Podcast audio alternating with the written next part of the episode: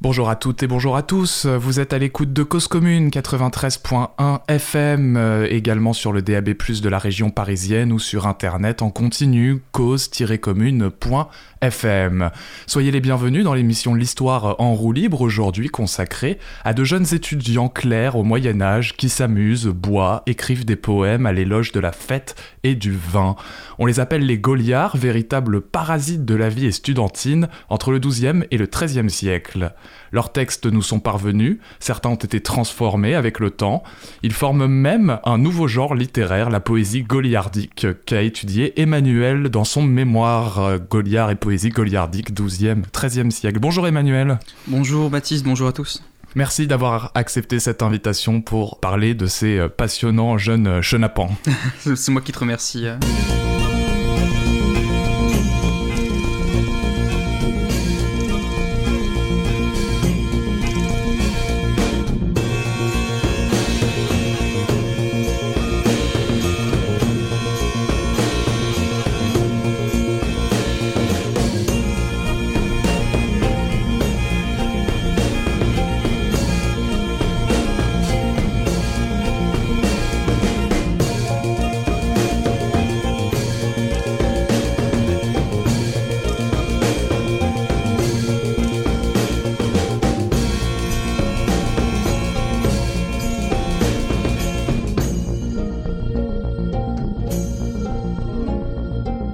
Vin de la vigne nous donne les joies de la vie. S'il y a deux sortes de vin, verse-moi du meilleur. Le vin ne sert de rien si l'on en boit trois fois. Au quatrième vers, la joie vient couronner mes vœux. Au cinquième, mon esprit part dans un labyrinthe. Le sixième m'envoie au lit. Emmanuel, ce texte euh, est un auteur euh, inconnu. Il est l'un de, c'est l'un de- l'une de ces poésies euh, des Gauliards que tu as étudié. On y a là euh, un éloge du vin et de la fête. Alors e- effectivement, euh, c'est un des, un des piliers, on va dire, de, de la poésie goliardique, un des, un des thèmes euh, principaux qui est euh, l'éloge de, de- du vin, dans le terme un peu plus, on va dire, plus scientifique, entre guillemets, pour faire, faire un, un peu pompeux. moi j'avais écrit euh, chant bachique. Un chant bachique. Euh, mais à, à côté de ça, on a aussi des, des poèmes satiriques qui s'attaquent au clergé dont ils sont issus, puisqu'on on rappelle que les étudiants au Moyen Âge euh, dépendent de- du clergé. Donc ils s'attaquent au cadre du clergé, euh, en général à des évêques euh, assez, à- qui sont assez proches d'eux. Euh, sinon, il y a aussi des poèmes d'amour, ou plutôt des, poèmes érotiques, aussi souvent en lien avec la prostitution. Et un autre des thèmes qui sont le plus importants, c'est la pauvreté, la pauvreté de l'auteur. Il s'agit de montrer à quel point l'auteur a, a besoin qu'on lui fasse euh, la charité et qu'il soit aidé justement par les cadres euh, qu'il avait, euh, qu'il avait euh, critiqués ju- jusqu'alors. Donc on a des jeunes étudiants qui euh, si- apprennent à devenir clercs, à devenir des hommes, euh, des hommes d'église à l'université telle qu'elle était au Moyen Âge, comme tu l'as dit, et qui s'amusent à écrire toutes sortes de textes blasphématoires. Alors, blasphématoire, peut-être pas tellement, parce qu'en fait, il y a énormément de références à la Bible. Euh, en fait, c'est une poésie de très haut niveau en, latin. Euh, Enfin, ça, dépend des textes, hein, évidemment, mais en général, c'est une poésie de très haut niveau qui fait référence à énormément d'autres textes. À la manière dont, on pouvait le faire dans la poésie en général euh, à dans l'époque médiévale et à l'époque antique. Elle mêle ses références chrétiennes ces références bibliques, liturgiques, à des références euh, plus profanes, euh, à des références païennes, euh, ou à de la, oui, de la littérature profane en, en général. Et pourquoi les appelle-t-on les Gauliards Alors justement, euh, voilà une réponse qui est un peu embêtante. Euh, en général, quand on pose une question, c'est on sait pas vraiment. Une des hypothèses les plus anciennes, c'est que ça viendrait du provençal gualiar, qui voudrait dire tromper. Euh, Il y a euh, une, euh, une hypothèse qui nous vient euh, d'un des frères Grimm, euh, Jacob Grimm, qui, euh, dont on peut le rappeler qu'ils sont aussi linguistes, euh, qui dit que ça viendrait du latin gula, qui veut dire euh, gorge, gueule, euh, et ce serait dans le sens euh, glouton, gourmand, ou alors fort en gueule. Dans, dans, le sens où, ben, justement, où il y avait cette poésie très, très critique. Bah là, en l'occurrence, donc, on a une, une traduction qui les mettrait clairement dans le champ de provocateur, voire d'insolent. Ouais, et en même temps, ça, ça les rapprochait aussi un peu du, péché. en, général, la, de, la, gourmandise. bah oui, il y a, du coup, il y a cette, cette image de, de provocateur. Et sinon, il y a des, des hypothèses un peu plus, euh, plus liées avec euh, les, les, les, controverses euh, de, de l'université. Il y en a qui pensent que ça vient du mot Goliath. de David, de David et Goliath, carrément. Exactement, ouais. parce que un de, des, personnages qui, qui, a été pensé comme père fondateur des, des Goliards, si on peut dire ça comme ça, c'est Abélard, le, le, fameux théologien, professeur d'université, euh, parce que dans une de ses disputes avec Bernard de Clairvaux, Bernard de Clairvaux l'a appelé euh, Voici le nouveau Goliath. Il faut. Est-ce que tu peux euh, nous restituer très basiquement les termes de cette dispute et à quelle époque on est? Alors on est au XIIe siècle.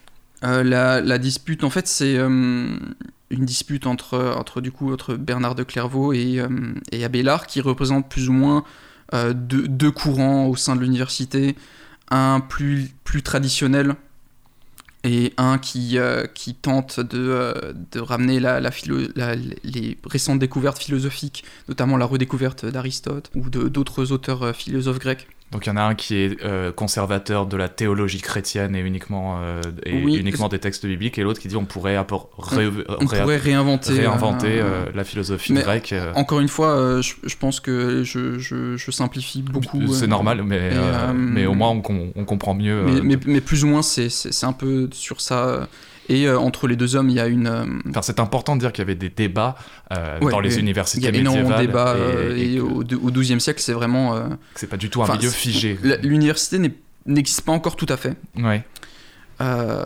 c'est encore ce système de, de, grandes et petites écoles avec des, des maîtres qui, qui, changent de ville. dès qu'ils s'entendent plus avec d'autres personnes, ben, ils changent de ville. Ils veulent un peu les, les élèves des autres. Mais, euh, mais du coup, il y a une rivalité entre ces deux hommes qui, euh, qui passe des fois par l'invective, euh, par, par, par, interposées, et, du coup, et aussi par des lettres au pape.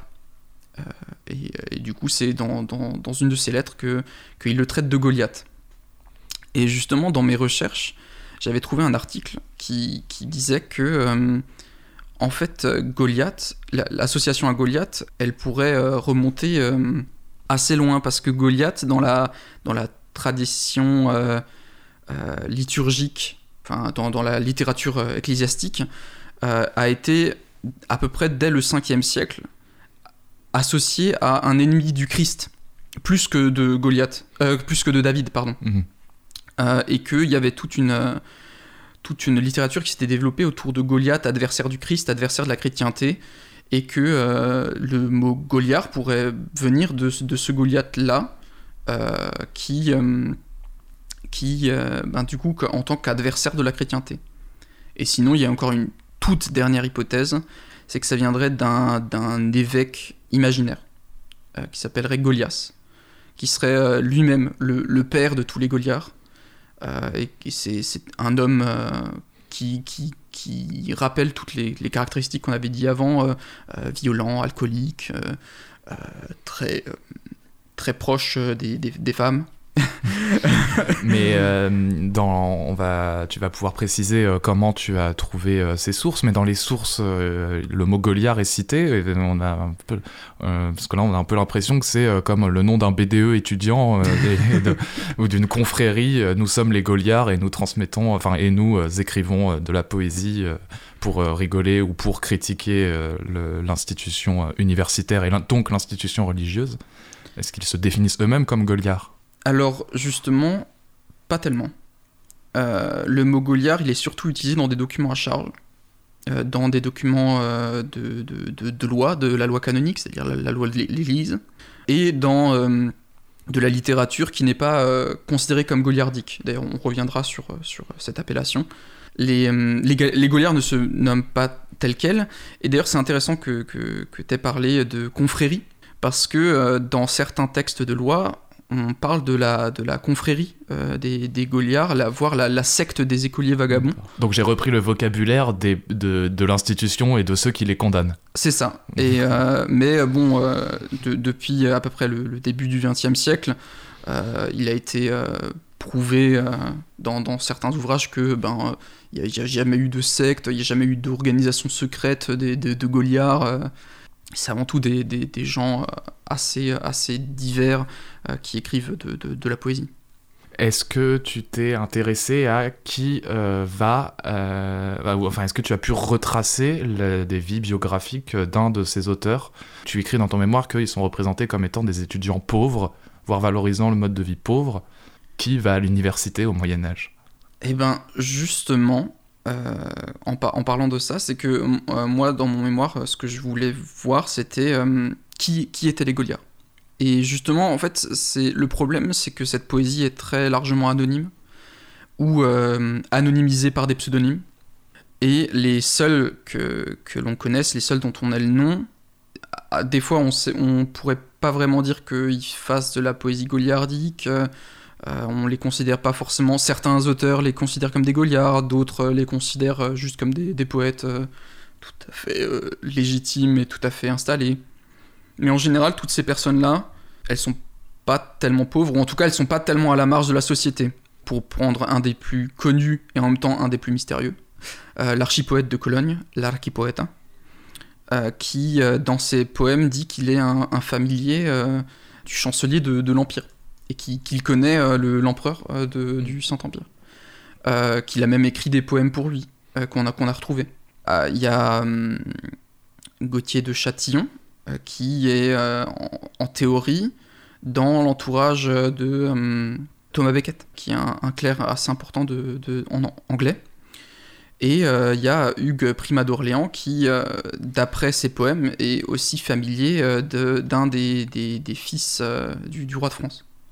Euh, qui est familier de euh, Henri de France, euh, il me semble, si je me rappelle bien. Je pense qu'en général, ils n'ont pas d'ascendance importante, hmm. mais qu'ils ne sont pas peut-être pas les plus à plaindre au niveau de la façon dont ils sont installés dans, dans, le cadre de l'Église, puisque du coup ils ont fait, ils ont fait leur chemin dans ce cadre-là. Il n'y a, a, pas vraiment d'autres d'autres chemins lorsqu'on fait l'université. Enfin, si, il y, en a, mais c'est quand même un, un, un chemin plus facile puisque l'université est censée euh, former les, les clercs de demain. Il y avait des, euh, des, synthèses, des écrits des historiens qui, avant toi, ont exploré euh, le sujet ou tu es allé sur un terrain complètement, complètement vierge? Alors, c'est pas un terrain vierge, mais les, la, la, la, bibliographie, l'historiographie qui, qui, qui, entoure les Goliards, elle est assez ancienne. Le, la dernière somme sur les Goliards c'est euh, un bouquin de 1931 de euh, Olga Dobiash Roydensvensky. Euh, donc c'était un peu poussiéreux, d'ailleurs mon exemplaire il est, il est très abîmé. et sinon, à, part, à part ce bouquin-là, il y a eu des, des articles où on les évoque quand on parle des universités. je sais qu'il est dans les intellectuels au Moyen Âge de, de Jacques Le Goff. Mais sinon, en dehors de la France, en Allemagne, ça, de temps en temps, on, reparle des Goliards, surtout de l'archipoète euh, de Cologne, qui est un, personnage qui est, qui est, quand même considéré comme assez important euh, dans la culture euh, allemande, comme un des premiers poètes allemands, même s'il écrit en latin. Aux États-Unis, il y, a pas mal d'ouvrages qui sont sortis sur les clercs vagabonds, il y a des rééditions de, poèmes qui encore, encore aujourd'hui qui sont, qui sont refaits en, enfin aujourd'hui, je dis aujourd'hui, mais euh, mon, la, une réédition des poèmes de Hugues Prima qui date de 2010 euh, de, de l'université d'Harvard. Euh, en Italie, il y a eu quelques, quelques ouvrages, mais c'est un, un, peu plus, un peu plus timoré, on va dire. Et c'est-à-dire timoré, comment, les, comment on interprète leur, cette poésie, cette provo ce, ton provoquant euh, on, se dit que c'est des étudiants un peu euh, libertaires euh, ou des, une satire qui, résiste, qui nourrit une certaine résistance intellectuelle une, contre, les, contre l'institution, contre l'université Alors je vais, je vais répondre en, deux points. Le premier point, c'est que on n'étudie pas tellement les Goliards parce que c'est pas tellement pris au sérieux. c'est en fait au 19e siècle, il y a un engouement autour de cette, euh, figure. Euh, on en parle beaucoup. Il y a énormément d'historiens de, du, du, du, 19e, début 20e, qui en parlent dans des articles, dans des éditions de sources. Mais euh, c'est plus un objet de curiosité. Hein. c'est rigolo. C'est des poèmes en latin assez drôles qui parlent de sujets entre guillemets un peu tabous enfin mm. de ce qu'on pourrait penser être tabou euh, à l'époque médiévale. En fait, c'est tabou à l'époque euh, à l'époque de ces dix historiens, fin 19e, euh, début 20e siècle, ça parle de sexualité, de beuverie, c'est pas l'image dont ils aimeraient avoir du bon étudiant sont, dont ils sont en train de construire les, les écoles et les universités publiques en, France, enfin en, Occident à cette période-là. Et aussi il y a aussi euh, cette, euh, il y a eu toute une mouvance de récupération de ces textes euh, par la, la, réforme protestante. il y a une édition du XVIe siècle en, Suisse parce qu'on voit qu'on y voit des attaques contre l'Église catholique. Mais sauf qu'en fait, ces attaques, en fait, on s'attaque pas tellement au cadre. C'est plus, on s'y attaque parce qu'on aimerait bien être à leur place. Il y a des, des, poèmes de Hugues Prima qui s'attaque euh, à l'évêque de Sens. Euh, mais euh, enfin, on ne sait pas tellement qui c'est cet évêque, on ne sait pas exactement de quand date le poème. et du coup, ça, ce, cet évêque pourrait avoir été le, un des fils du roi de France. Donc il, s'attaque à cet évêque sur la base du fait que, en fait, toutes les critiques qu'il lui fait, même des critiques de, pédophilie, enfin, il l'accuse d'être un pédophile, euh, mais en fait, tout ça, ça part du fait qu'il il avait déjà un poste important dans le clergé régulier. Il avait été abbé avant. Et qu'en en quelque sorte, il a été parachuté à Sens dès que l'ancien évêque est décédé. Et que quelque part, euh, ça, choque qu'il n'ait pas, euh, qu'il pas fait une espèce de cursus honorum, un, chemin, un chemin préfet, qu'il n'ait pas pris le temps pour, pour mériter, entre guillemets, cette place. Et, tu, parlais de, poèmes libertaires, euh, enfin, c'est peut-être pas tout à fait le cas. Euh, je pense que c'est surtout euh, des, choses assez personnelles, des, critiques qui sont faites parce qu'on aimerait bien être à la place de la personne que l'on critique. ou on aimerait bien, on, fait une critique de, de, de, de, l'argent qui circule à Rome, mais parce que bon, on aimerait quand même bien avoir quelques sous dans la, dans la poche, quoi. Euh, et sinon, euh, ben. Là, on était du coup sur les interprétations euh, a posteriori, enfin dans les temps d'après, donc des historiens et d'historiennes enfin, du 19e, du 20e, mais aussi avant sur les Goliards, où donc on aura compris qu'ils ils, aimeraient être à la place de ces, de ces étudiants et calquent en fait leur critique contemporaine de l'Église. Euh, oui, alors euh, du coup il y a donc cette, euh, cette, récupération par la part de la réforme protestante, par certains, certains lettrés qui, connaissent un peu les, sources médiévales, mais il y a aussi la récupération de la part, aujourd'hui encore. Mm. J'ai trouvé, je suis tombé par hasard, je, je cherchais une, un texte, je suis tombé par hasard sur un site masculiniste américain qui utilisait euh, un poème euh, sur Pénélope, la femme d'Ulysse, pour dire que la femme devait euh, rester au foyer et attendre son mari et être fidèle. Et alors qu'en fait, le, ben, c'est juste un, poème humoristique en, soi. ça, n'a pas, enfin, je pense pas que ça ait une vocation plus, plus large que ça. Ils ont récupéré du... ah ouais, ils ont récupéré un poème Goliard, donc d'un étudiant quelconque. Oui, enfin, c'est pas. Il me semble que ce soit pas un. C'est pas, un pas que c'est un étudiant quelconque, mais mais en, tout cas, ils ont, ils ont mis ce, poème tel quel. Ont regardez, même au Moyen-Âge, la, femme, euh, la, femme honnête, la, la, bonne femme, elle reste à la maison. Euh, et déjà à l'époque, on se plaignait euh, des femmes adultères et des femmes qui quittent le foyer.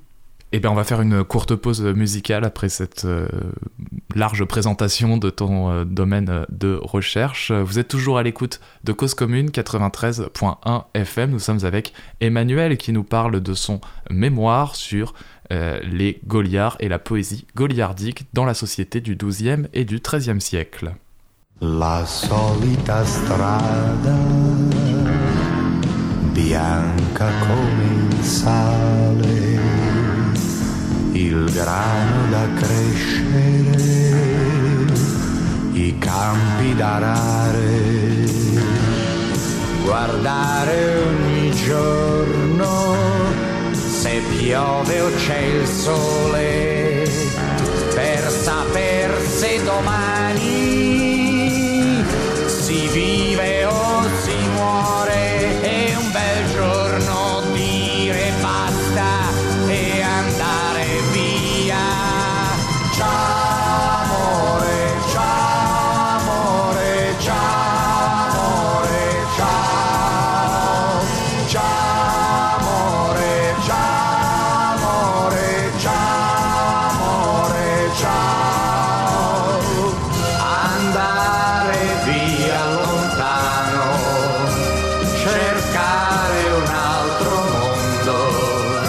dire addio al cortile, andarsene sognando. E poi mille strade, grigie come il fumo, in un mondo di luci, sentirsi nessuno, saltare cent'anni in un giorno solo, dai carri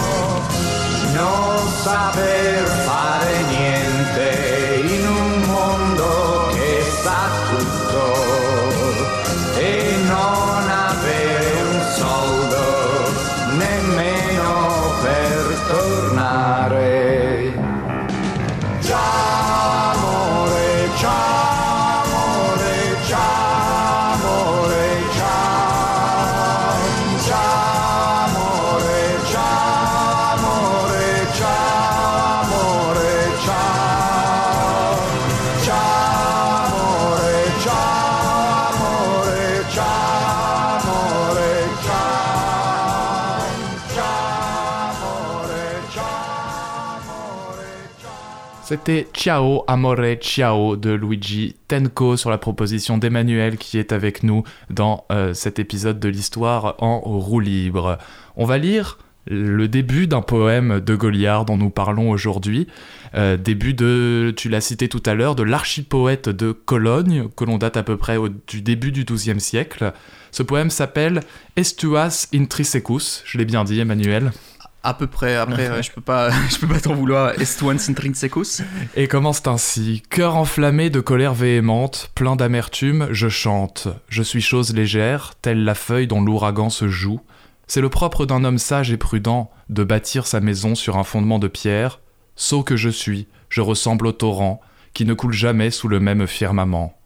Tel l'esquif voguant sans pilote, comme un oiseau errant par les chemins de l'air, je ne suis fixé ni par l'encre ni par les cordes. Je recherche mes semblables, je m'attache au pervers. Le sérieux de l'esprit me semble intolérable. Le jeu de la vie m'est plus doux que le miel. Qu'il est suave le labeur imposé par Vénus? Il n'habite jamais les cœurs tristes. Emmanuel, où est-ce que tu as trouvé ce texte? Alors, ce texte, c'est un des poèmes les, plus connus, entre guillemets, de, la poésie goliardique. Euh, Il est, cité à peu près partout, mais c'est aussi parce que euh, il a euh, tous les piliers dont j'ai parlé euh, plus tôt dans l'émission.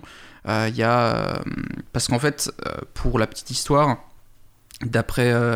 alors, il me semble que c'est Salim Béné de Adam de Parme qui, rappelle cet épisode. C'est un, chroniqueur italien du, du, du 13e, qui dit que ce poème a été composé alors que euh, il était accusé de, tous les péchés du Goliath, entre guillemets. Euh, L'archipoète avait été euh, accusé et il devait euh, se justifier auprès, de, de, son évêque. Et justement, plutôt que d'essayer de se justifier, euh, l'archipoète euh, tout simplement avoue, euh, avoue, bah oui, j'aime beaucoup boire, j'aime beaucoup faire la fête, j'aime beaucoup faire des, des poèmes un peu incisifs, j'aime fréquenter les, les bordels. Mais qui peut Qui peut me juger? qui peut me juger? Et certainement pas toutes ces personnes qui le font sans l'avouer. Et en, en fait, euh, finalement, le, poème se termine un, peu comme ça. C'est que euh, moi, au moins, euh, j'avoue euh, faire toutes ces, choses-là, et j'en ai pas honte, alors que euh, d'autres clercs euh, que, que, que- l'on n'accuse pas, euh, eux, euh, sont, euh, le, le font également. Fais miséricorde à qui la demande impose la pénitence à qui confesse ses fautes. Je me soumets l'âme docile à tout ce que tu prescriras. Le lion roi des fauves épargne qui se soumet et oublie ses fureurs. Imitez cet exemple, ô prince de la terre. Manque de douceur et déjà un excès d'amertume. Tu dis le terme archipoète, on a entendu aussi prima. Euh, ce sont des titres, ce sont des, des- ce sont des, des, des noms qu'ils se donnent. C'est euh, les deux à la fois. Euh. C'est à la fois un, un pseudonyme sous lequel écrire, et c'est également ben, un titre, puisque euh, prim- prima, ça vient de primatus en latin qui veut dire le premier, donc euh, sous-entendu le premier des poètes. Et archipoète, bon, ça, ça, ça coule de source, c'est le, le meilleur, enfin, c'est le meilleur des poètes, euh, c'est euh, au-dessus de tous. Oui, c'est euh, ouais, une récupération d'autres titres médiévaux, l'archiduc, Oui, l'archevêque, l'archidiacre, archipoète.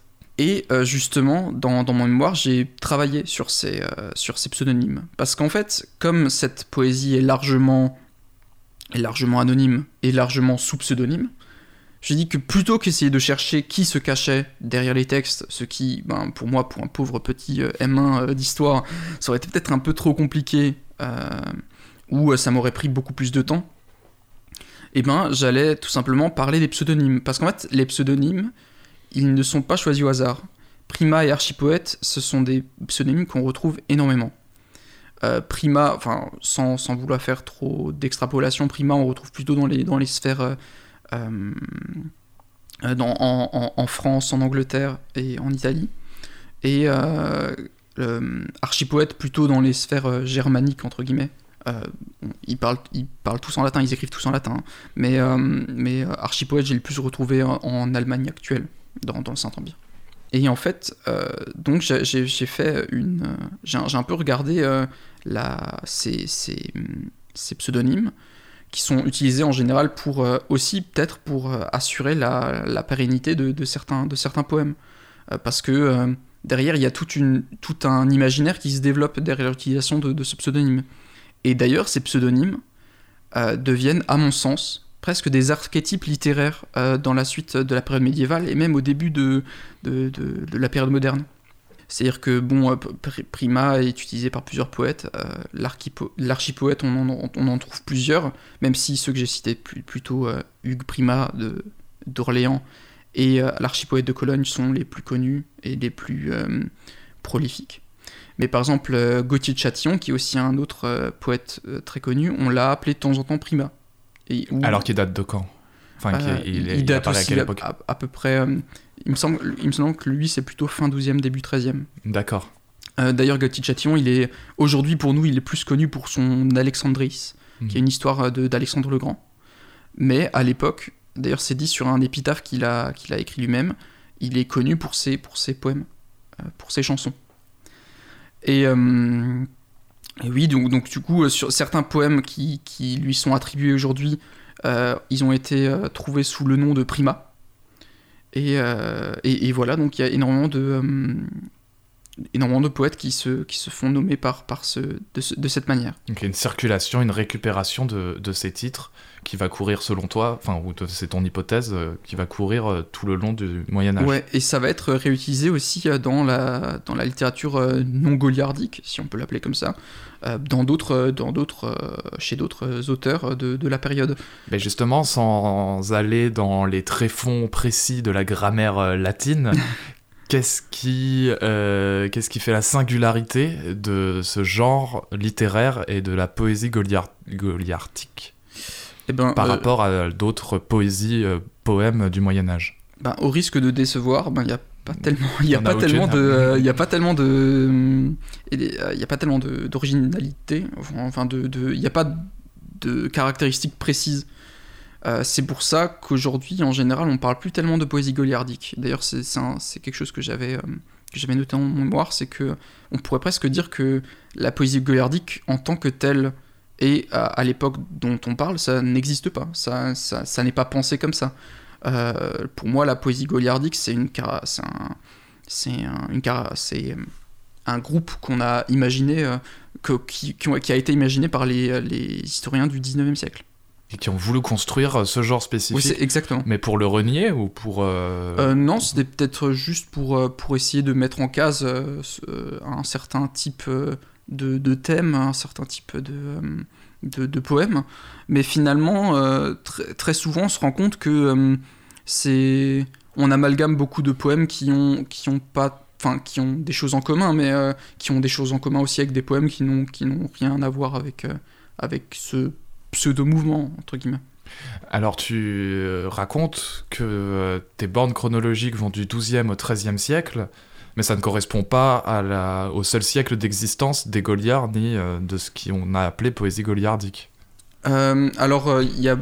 le- Est-ce que, ce- est-ce que ça évolue? Est-ce qu'à un moment donné ça s'affaisse? On, ne- on ne parle plus d'eux Eh bien, justement, alors pour prendre au, stri- au stricto sensu sens de poésie goliardique, comme on l'imagine aujourd'hui, eh ben justement, le fait que ça a été euh, une catégorie qui amalgamait beaucoup de textes, ça, ça a permis à des gens de, de dire que, euh, par exemple, euh, Rutebeuf, qui est un poète euh, qui, euh, il me semble, écrit en langue vernaculaire, qui est plus tardif, euh, soit un poète goliardique, euh, voire même que François Villon, euh, qui écrit euh, au, il me semble, 15e, Ouais.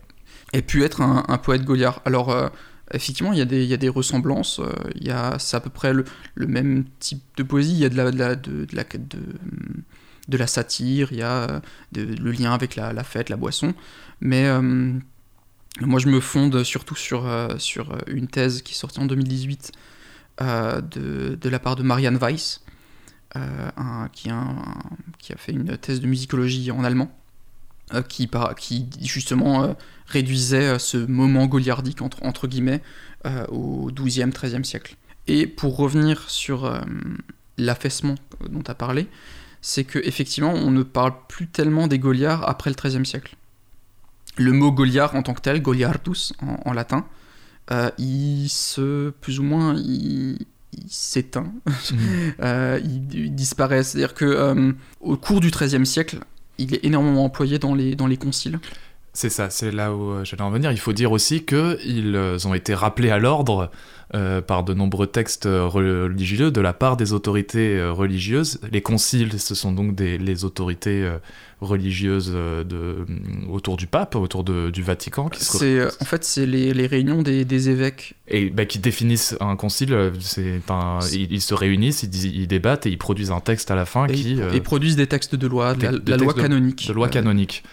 Et euh, tu as trouvé, enfin on trouve de nombreux textes qui font allusion à ces euh, Goliards en, euh, le- en les critiquant, en disant que ce sont Oui, des, ce sont, euh, ce sont des déviants, des. Euh, alors le, le premier texte qui parle des Goliards, euh, c'est à, à Trèves en 1227, euh, le concile de Trèves, qui, qui interdit aux, aux Goliards, enfin ceux qui se font appeler Goliards, de chanter des vers par-dessus le l'Agnus Dei et le Spiritus Sancti.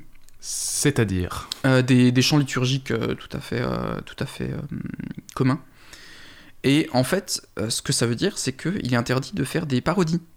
C'est-à-dire que pendant, pendant qu'on chante à la messe, on ne chante pas d'autres vers que ceux qui sont prévus. C'est donc la, première fois que, que- donc il y a le lien, le lien avec la, la avec la critique, avec la satire, avec le fait de, de réécrire des, des, des chants, de faire de la parodie. Il est là dans, dans ce, dans ce premier dans ce premier euh, canon de concile. Parce qu'en fait, on, on retrouve ensuite euh, des, des parodies euh, de, de chants mariales, euh, de- donc des chants en l'honneur de, de la Vierge Marie, euh, qui s'appelaient euh, Virtum bonum et suave, il me semble, donc la vertu bonne et, et- et agréable, qui est changée en Wino- Winum bonum et suave, qui, ce qui veut dire le vin bon et agréable. D'accord. On voit leur centre d'intérêt quand même. Eh ben, c'est, écoutez, c'est pas, ça, c'est pas tellement changé parmi les étudiants, j'imagine. Ouais. Mais ces conciles, euh, c'est un peu des rappels euh, aux autorités des universités où on leur dit euh, faites, tenez vos étudiants ou euh, quelle, Euh, quelle est la portée de, de ces textes de loi? Bah, ju- justement, c'est aussi difficile à dire parce que, enfin, personnellement, j'ai pas trouvé de procès de Goliard ou d'autres textes en, rapport euh, avec les Goliards euh, dans un, dans un terme juridique que dans les canons ou dans quelques euh, traités de, de, de- traités de, juridiction canonique, traités de, ouais, c'est ça, de, de loi canonique. Euh, j'ai jamais vu l'application de cette loi. Et alors du coup, tu parlais du, de la défense de l'archipoète de Cologne, du poème Mhm. dont on a lu quelques extraits, qui aurait eu lieu pendant son procès Ben, en, en fait, c'est pas tellement un procès, j'ai plus l'impression que c'est. euh, de mémoire, c'est plus l'évêque qui lui demandait compte. D'accord. Il n'y a, pas tellement de, de procès. Hmm. Enfin, c'est pas, pas noté comme tel. Mais du coup, en revenant sur cette euh, législation canonique, donc j'ai euh, récupéré les, toutes les, tous les canons dans lesquels il y avait le mot Gol- Goliard pour voir à quels autres noms il était associé. Et en fait, en faisant comme ça, euh, j'ai pu remarquer qu'il y avait un changement de, sens du mot entre le début du XIIIe et la fin du XIIIe. C'est-à-dire qu'à l'origine, on a vraiment ce lien avec les étudiants, on a ce lien avec, la, avec les, poèmes, et euh, progressivement, euh, le mot Goliard, il est plus associé à des clercs pauvres, euh, sans qu'il y ait euh, en- nécessairement euh, un lien avec la, avec la chanson ou avec les, les plutôt, enfin, qui- sans qu'il y ait nécessairement le lien avec l'université ou les, les milieux scolaires. D'accord, donc des, pe- des petits, enfin des petits, des prêtres pauvres dans les villages d'Europe. Ouais, des, des, des clercs qui n'ont, qu'en fait, qui reçoivent pas assez d'argent pour vivre et qui sont obligés de faire des, activités déshonorantes pour, euh, pour, les, pour les clercs. Tels que. Ben justement, chanter dans les tavernes, c'est pas, euh, c'est pas conseillé pour les, pour les clercs. Euh, et, et tout, tout un, et faire de la jonglerie, donc euh, des bouffons entre Mhm. guillemets, c'est-à-dire faire des spectacles pour, euh, parce, parce qu'on rappelle que euh, tout ce qui est euh, homme de spectacle, tout ce qui est euh, acteur, c'est mal vu de la part euh, de, de l'Église. Mais c'est très populaire euh, dans les sociétés très- médiévales. C'est très populaire dans la, dans la société profane, mais euh, de la part de l'Église, c'est mal vu et en général, les acteurs vont en enfer entre, entre guillemets.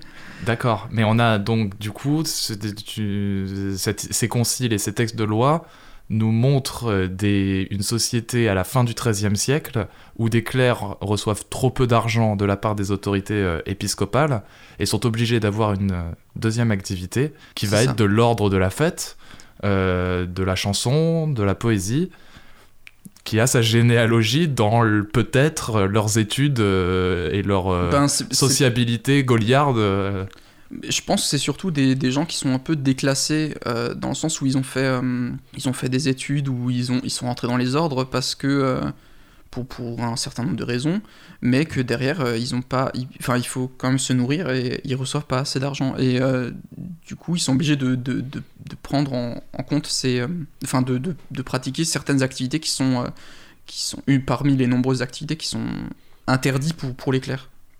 Et donc on a beaucoup de textes comme ça qui, euh, vont, euh, qui vont être publiés euh, au cours de ce siècle Oui, il y en a pas mal et dans toute l'Europe. et dans Euh, toute l'Europe. C'est dans toute l'Europe, euh, avec euh, des fois des variantes de noms.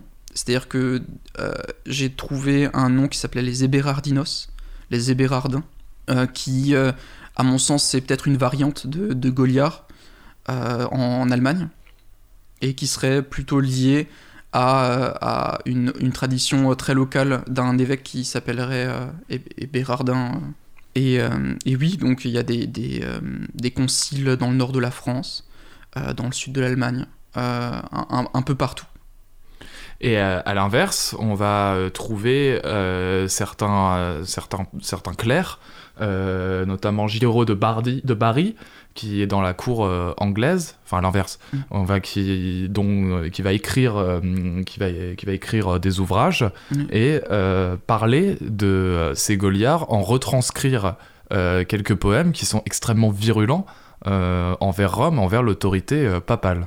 C'est ça, parce que comme je l'avais dit plus tôt, c'est c'est un des piliers aussi euh, de, de, de cette littérature, entre guillemets, c'est la, la critique des, des, des cadres.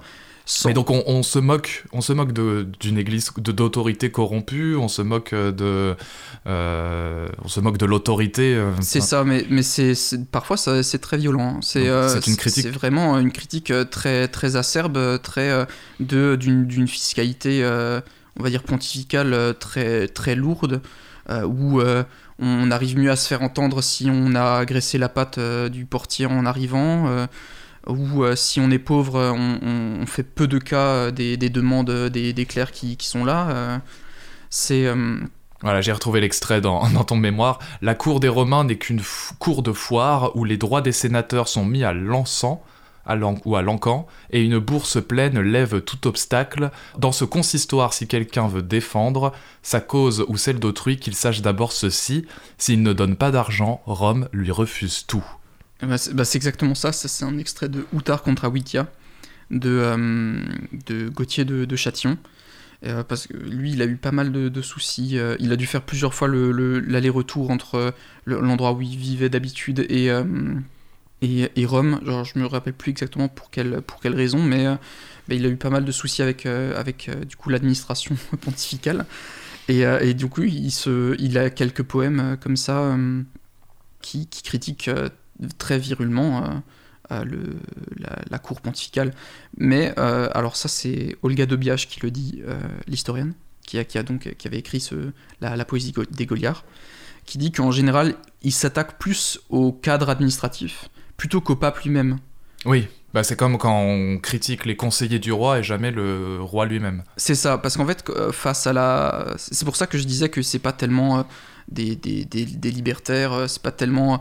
euh, ils- sont pas là à remettre tout en cause. Oui, mais c'est quand même très politique comme texte. C'est très politique, mais on s'attaque jamais à la, à la, à la personne de- du pape. Euh, sauf rares exceptions. Il y a un, un petit, un petit poème sur euh, Lucius II qu'il compare à un brochet. Parce qu'en fait, c'est un, jeu de mots, euh, parce que le, mot Lucius en, latin peut aussi veut dire. est assez proche du lus, euh, du, brochet. Et, euh, et du coup, c'est ouais, c'est des, des textes qu'on retrouve assez, assez régulièrement, même parmi des, personnes qui sont très bien installées. Par exemple, le Philippe le Chancelier, qui était un, cadre éminent de l'Université de Paris, qui a aussi des soucis euh, pendant un temps avec, euh, avec euh, la- l'administration pontificale, qui écrit énormément aussi contre cette administration. D'ailleurs, c'est un des poètes que les gens ont le plus de mal à placer comme goliardique, parce qu'il n'a pas tellement de... À, part cette critique de, l'Église et de ses cadres, il n'y a pas tellement de, de lien thématique avec euh, le reste euh, de Ouais, ce qu'on lui, a appelé- lui, il va pas trop parler de la fête euh, Ouais, de- c'est ça. et du vin. Mais, oui, a on aussi est, des poèmes euh, très moralisateurs euh, Hmm. en dehors. on est dans de la satire euh, qui vient de l'élite d'une certaine de gens, euh, de gens assez bien installés, comme on disait au début. Ce sont des gens qui font euh, des études, qui nous traduisent euh, euh, certaines formes euh, de, euh, de critique, euh, de subversion politique euh, et de et d'une tradition euh, à tourner en dérision euh, des formes de pouvoir. C'est ça. Mais euh, c'est jamais si éloigné du reste de la production de l'époque, qui peut aussi être euh, parfois très critique euh, de, de ces cadres. Oui, il n'y a pas que eux, et les classes populaires aussi ont, sont- enfin, ont des moyens de subversion ouais, euh, enfin pour les, se les- moquer les du classes pouvoir. en- entre guillemets. Entre, oui, entre Ouais. guillemets, mais ce que je veux dire, c'est que le, oui, les, euh, il, y a des, des- il y a des catégories de subversion euh, qui Ouais, sont ancrées qui dans. sont pas forcément nommés comme goliardiques, mais qui existent tout de même. Euh, de, la, de la poésie tout, tout, à Mm. fait, tout à fait correct. Mais, mais oui, effectivement, il y a, c'est, c'est tout- toute une, une- tradition, entre guillemets, de, euh, de, de, de critique de, de, de- des cadres de, l'Église. et qu'on n'est pas, simplement, encore une fois, on n'est pas simplement à critiquer son professeur à l'université. On- Non, parfois on, on critique des, des personnes plus influentes, euh, beaucoup plus influentes que, que simplement le, le, le- le prof. hein. Alors, euh, j'essaye pendant tout le, tout le long de l'émission de me souvenir de mes cours euh, du, du Moyen-Âge, mais c'est euh, compliqué. Est-ce que. euh, il me semble qu'on est aussi dans une période où. Enfin, c'est la période médiévale qui est très grande, hein, qui court sur pratiquement 1000 ans, est une période de. lutte continue entre le pouvoir temporel et le pouvoir spirituel, entre l'Église et euh, les pouvoirs euh, laïques, les pouvoirs, euh, les seigneurs et pouvoirs royaux. Euh, Est-ce qu'on retrouve un reflet à travers ces poésies goliardiques? Alors de, de mémoire, j'ai pas spécialement l'impression. Il y a de temps en temps des, des critiques plutôt. Enfin, c'est c'est plus de l'humour, c'est-à-dire qu'on on prétend que euh, les clercs font mieux l'amour que les chevaliers. C'est un des, euh, un des poèmes, euh, d'ailleurs, il, il me semble qu'il est cité à un moment, euh, où, effectivement euh, euh, il s'agit de, dire à, la, femme convoitée que ben, elle, perdrait rien à, cou- à coucher avec un, étudiant plutôt qu'avec avec un, un- un- avec un, un soldat. Cause commune, la voix des communs.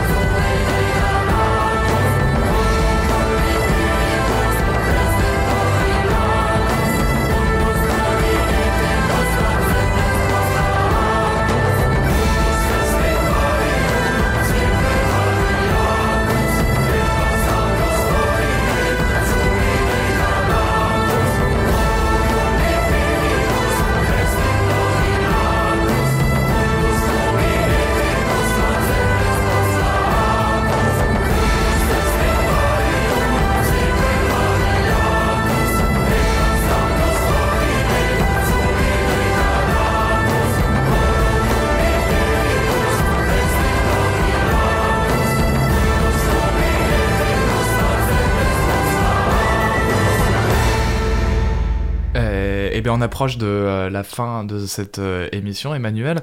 Euh, je voudrais juste, je te l'ai pas posé, je t'ai pas posé la question, mais toi, qu'est-ce qui t'a donné envie d'aller d'aller te plonger dans cette histoire? Alors, c'est pour plusieurs raisons. Déjà, j'ai toujours bien aimé la, po- la poésie. Euh, J'avais jamais vraiment lu de la poésie en latin.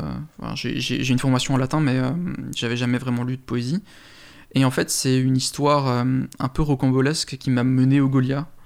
C'est-à-dire que quand j'étais en prépa, on avait, euh, il y avait une chanson qui circulait euh, avec les noms des professeurs. Euh, C'était une, une reprise de la, de la Carmagnole. Hmm. Et en fait, les professeurs sont tombés dessus et l'ont un peu mal pris. Alors, c'est pas nous qui l'avions écrite, mais, mais ils avaient un peu mal pris qu'on chante ça dans, dans les rues de, de- de la ville. Et euh, il a- t'avait entendu euh, dans, tard dans la nuit. euh. en fait, on avait un texte qu'on donnait aux premières années. D'accord. Et en fait, ce texte, il est par. Je ne sais pour quelle raison, est arrivé entre les mains des, des professeurs.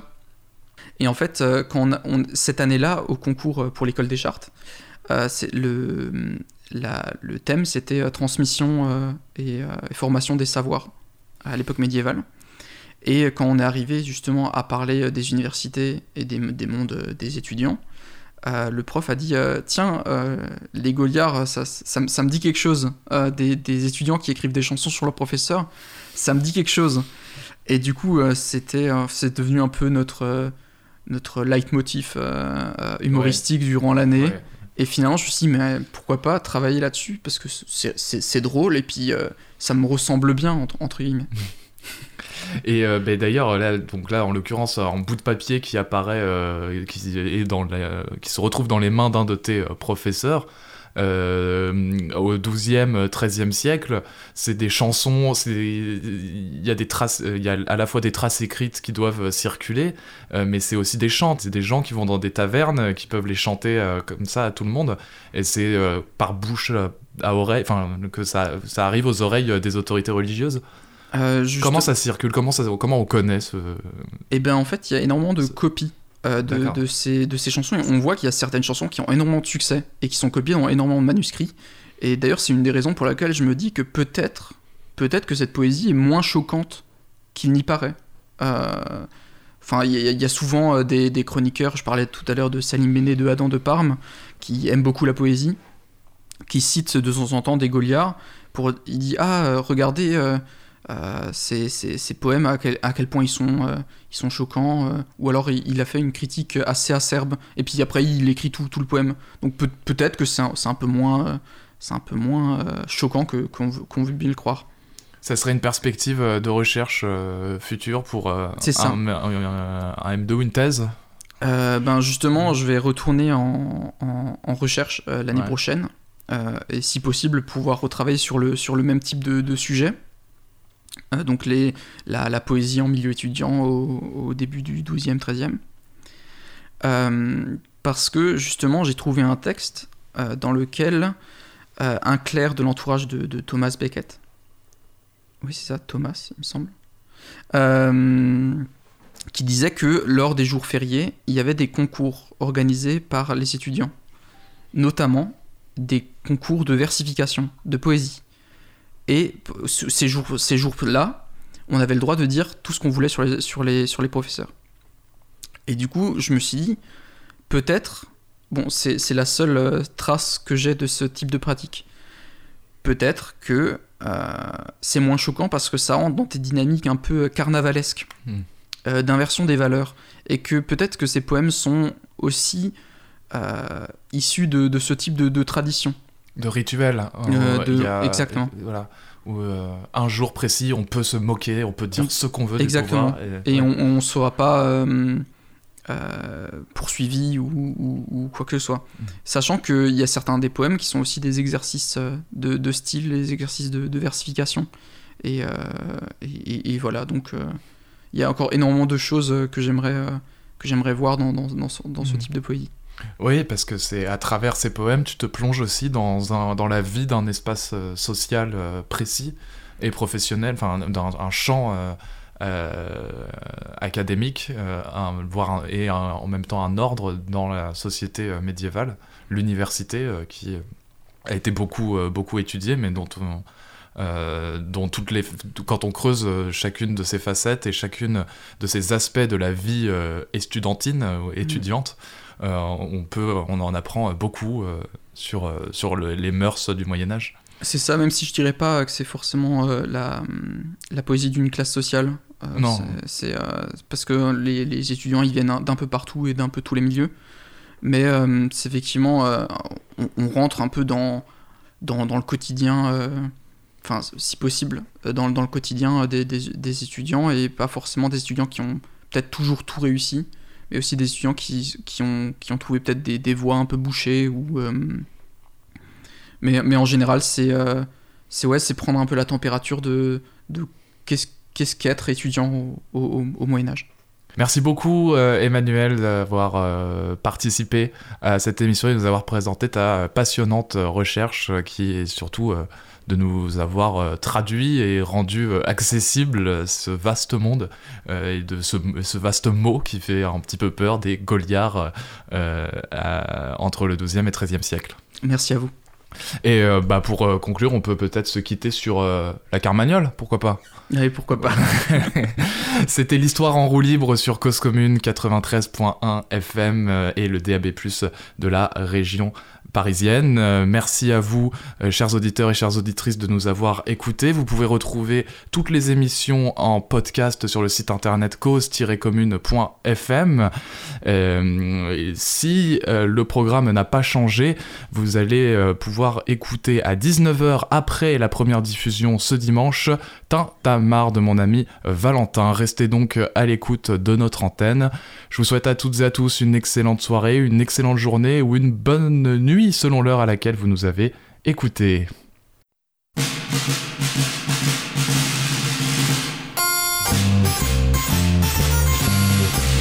Madame Veto avait promis Madame Veto avait promis de faire égorger tout Paris, de faire égorger tout Paris. mais son coup a manqué grâce à nos canonniers.